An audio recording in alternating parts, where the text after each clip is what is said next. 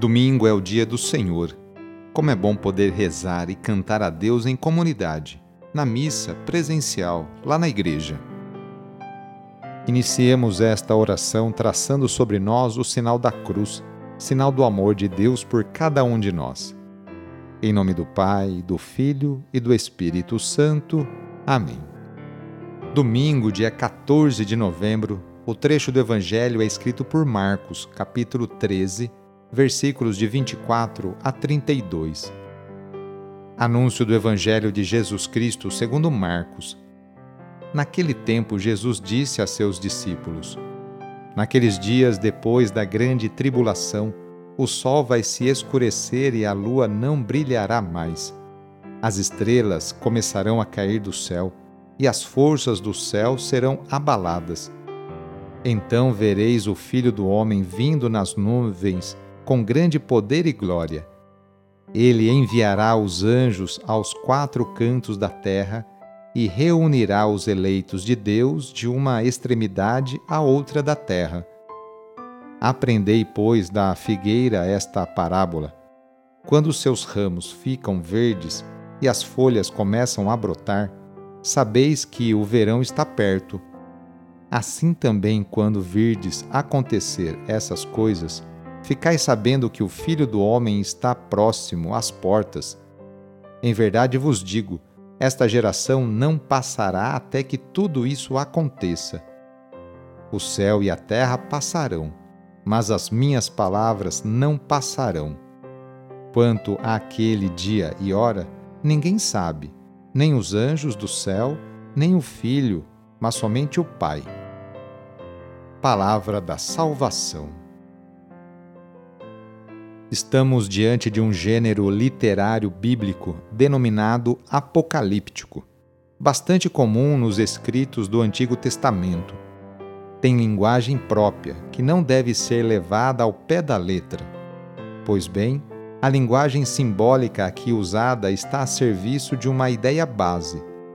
Este mundo não é eterno, terá fim, do mesmo modo que a humanidade redimida por Cristo o qual voltará com poder e glória no fim dos tempos para reunir o povo que Deus lhe deu.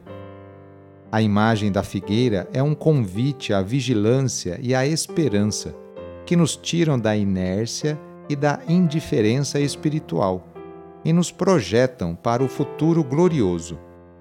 Nosso tempo de vida na Terra é ocasião para praticarmos obras de justiça e fraternidade. Mantenhamos, pois, uma esperança libertadora enquanto seguimos construindo e expandindo o reino de Deus. Rezemos juntos agora a oração de São Francisco de Assis, pedindo a paz e pedindo que eu e você sejamos instrumentos dessa mesma paz. Senhor, fazei-me instrumento de vossa paz. Onde houver ódio, que eu leve o amor. Onde houver ofensa, que eu leve o perdão. Onde houver discórdia, que eu leve a união. Onde houver dúvida, que eu leve a fé. Onde houver erro, que eu leve a verdade. Onde houver desespero, que eu leve a esperança. Onde houver tristeza, que eu leve a alegria. Onde houver trevas, que eu leve a luz.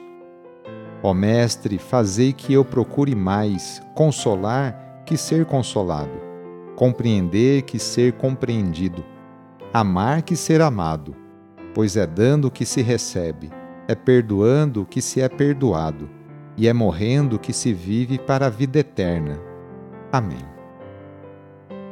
Na oração de hoje, vamos pedir especialmente a bênção para as famílias. A família é a principal responsável pela formação da consciência humana e cristã de uma pessoa. A família é a célula principal da sociedade e atualmente vemos um grande sofrimento de tantas famílias que passam por dificuldades em seus relacionamentos. Vamos fazer o seguinte: reúna sua família e vamos pedir juntos a Deus a sua bênção. Deus de misericórdia, Criador e reparador do vosso povo, que fizesses da família humana, constituída pela aliança nupcial, o sacramento de Cristo e da Igreja. derramai a abundância das vossas bênçãos sobre esta família reunida neste momento, para que aqueles que nela vivem unidos pelo amor sejam fervorosos no espírito, assíduos na oração, solícitos uns pelos outros, atentos às necessidades de todos e deem testemunho da fé pela palavra e pelo exemplo. Por nosso Senhor Jesus Cristo. Amém. Peçamos a Deus a sua bênção. A nossa proteção está no nome do Senhor, que fez o céu e a terra. O Senhor esteja convosco, Ele está no meio de nós. Pela intercessão de São João Bosco, desça sobre você, sobre a sua família, sobre as suas intenções, a bênção do Deus Todo-Poderoso. Pai, Filho e Espírito Santo. Amém. Foi muito bom rezar com você hoje neste dia. Se a oração está te ajudando, eu fico muito feliz. Então, que tal enviá-la para seus contatos, familiares, amigos, conhecidos? E aproveite também este domingo para participar da missa aí na sua paróquia, onde você normalmente frequenta. Sou o padre Edmilson Moraes, salesiano de Dom Bosco e moro atualmente em Piracicaba, no estado de São Paulo. Que Deus continue abençoando você e sua família. Abraço e até mais.